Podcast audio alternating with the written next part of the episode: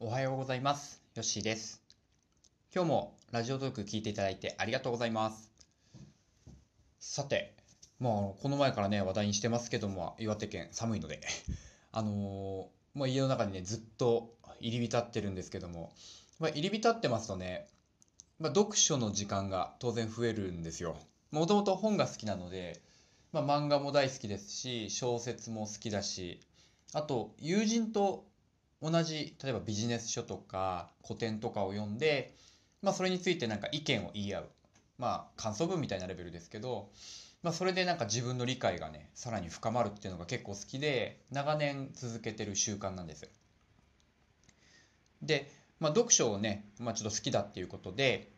まあ、今年2020年でどの本が一番良かったかなっていうのをちょっと考えてみました。出版されたのは今年じゃないんですけども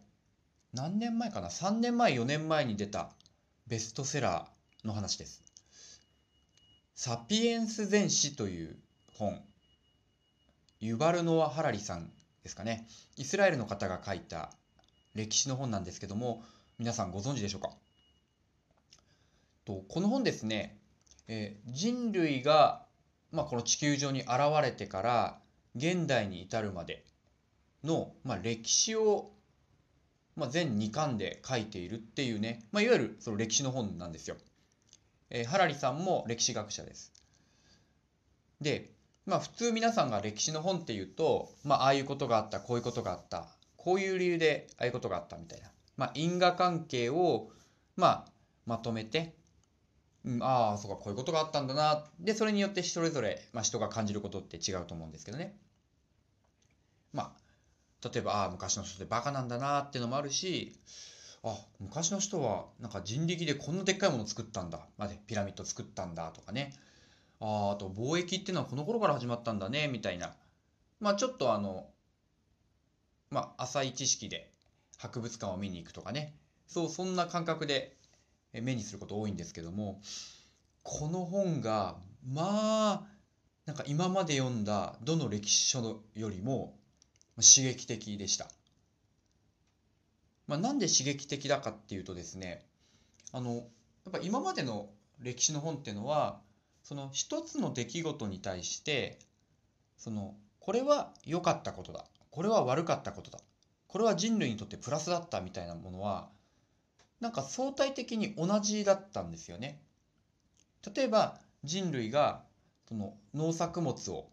えー取るようになった米や小麦を育てるようになったっていうところから一気に人類は発展したみたいな。やはり発展っていう言葉は、まあ、プラスですよね。今まで狩猟だけで不安定な中生きてたのに、まあ、人口も増えたしでさらにもう定住できるようになりましたと。まあ我々の感覚で言えばもうなんだ？自自分の家を35年ローンで作って同じとこに住めるようになったいいじゃないかっていうのが今までの歴史の本だったんですよ。まあそんなに読んでないんでねあのそうじゃなかった本もあったかもしれないんですけど「サピエンス全史」ってのはこの歴史の切り口をそもそも変えている。うん、あれそもあのまあ皆さんが知ってるこのイベントなんですけどちょっと考えてみてくださいと。これ本当に良かったんですかね？っていう切り口。で歴史をこの我々が我々でもないですね、えーそのホモ・サピエンスより前のアウストラロピテクスとかその300万年前から遡ってですねこれって本当に悪かったの？これって本当に良かったの？っていうのをもう本当に現代に至るまで書いてくれているっていうのがすごい刺激的だったんですよ。だからみあの当たり前を疑ってくれるっていうんですよね。まあ、例えるなら、まあ、皆さん普段朝ごはんを食べますけどえ本当に朝ごはんっていいもんなのと騙されてんじゃないのっていうのをすごく論理立てて話してくれる。まあ例えば皆さんスポーツ好きですよね野球サッカー好きですよね本当にそれいいことなんですかって関わってる人からするとちょっとこれね腹立たしい本かもしれないです。例えばあの宗教に関してもなんかこの宗教、まあ、この人イスラエルの人なので、まあ、ユダヤ人なんですよねユダヤ教の人が周りにいる中でいや本当にあのマイナーなあの地下アイドルみたいな宗教ってどうなの？みたいなことを、まあ、ちょっと乱暴に今言いましたけどそういったことも書いてます。うん、だからもう自分の身の回りの人みんなが信じてるこの考え方についても疑問を抱くっていうねだからどんなものでも当たり前じゃないっていうことをこの歴史を通して示してくれるんですよ。これがサピエンス全史の素晴らしいところというかもう読んだ後にちょっと自分の考えが変わる本なんですよね。私あの2020年、まあ、この40歳になる時に読んであこれは読んでよかったなって心から思いました。まだ読んでいない方はぜひ一読をお勧めします。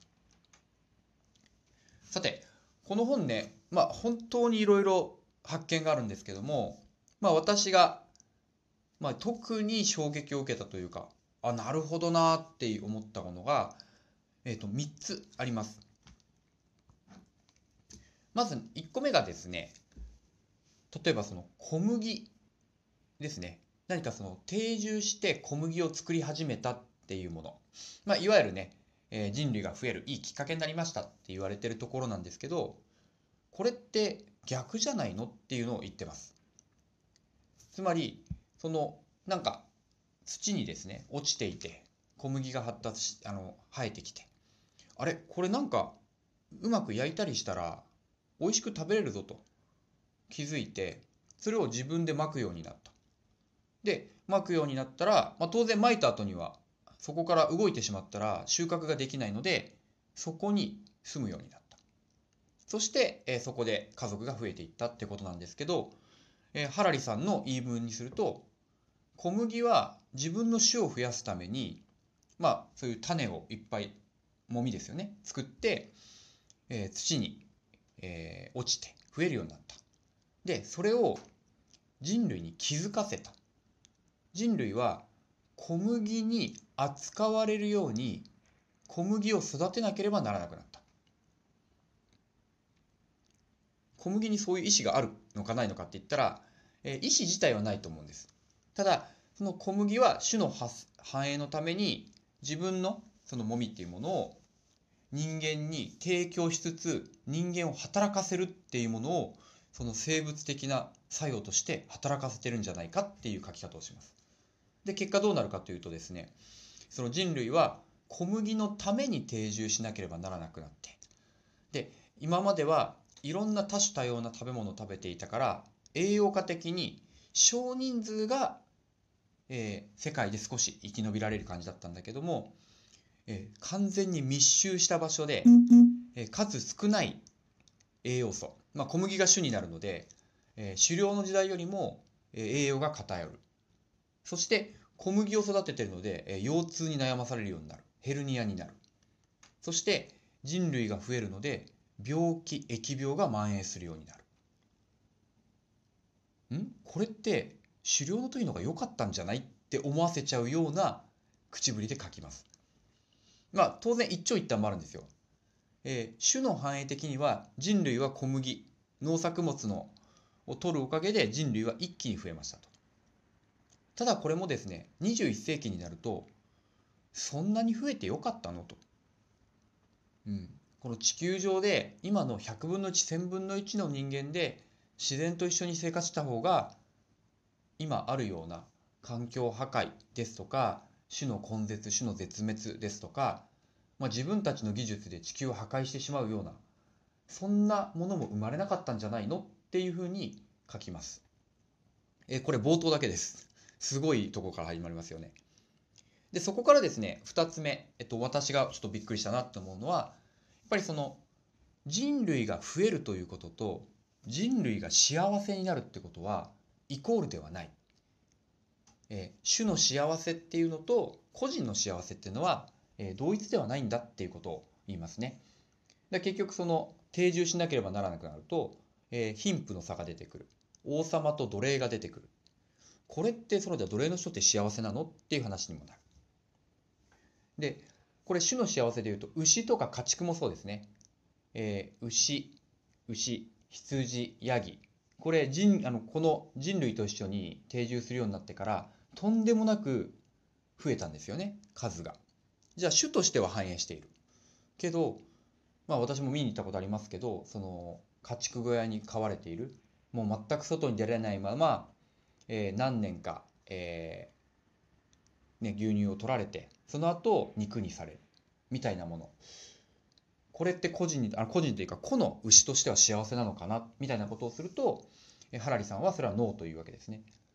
うん、だからその種の幸せってものを本能に入れられてるがゆえに個人の幸せを追えないっていうものが出てくるわけです。だからこのこれ会社に例えるなら会社の発展とサラリーマンの幸せはイコールではないってことなんですね。あそれを目指してる経営者さんは素晴らしいと思いますけどそれは必ずしもイコールにはならない時がある。すごい発見でした。そして最後、ちょっと時間がないんで、えー、短く言いますけど、フィクションの話ですね。人類は作り物を作ることで、えー、共同生活をしてるけども、そのフィクション、まあ、価値観、何が大事とか、これはこうすべきだよっていうのは、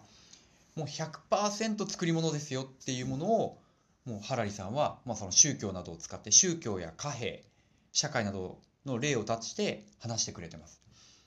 まあこれ見終わった後に、まあ、大体のものが作り物って思った時の、まあ、なんだろう視野が広がった感覚が素晴らしいです。ぜひご一読ください。サピエンス電子ユバルノア・ハラリさんの一作です。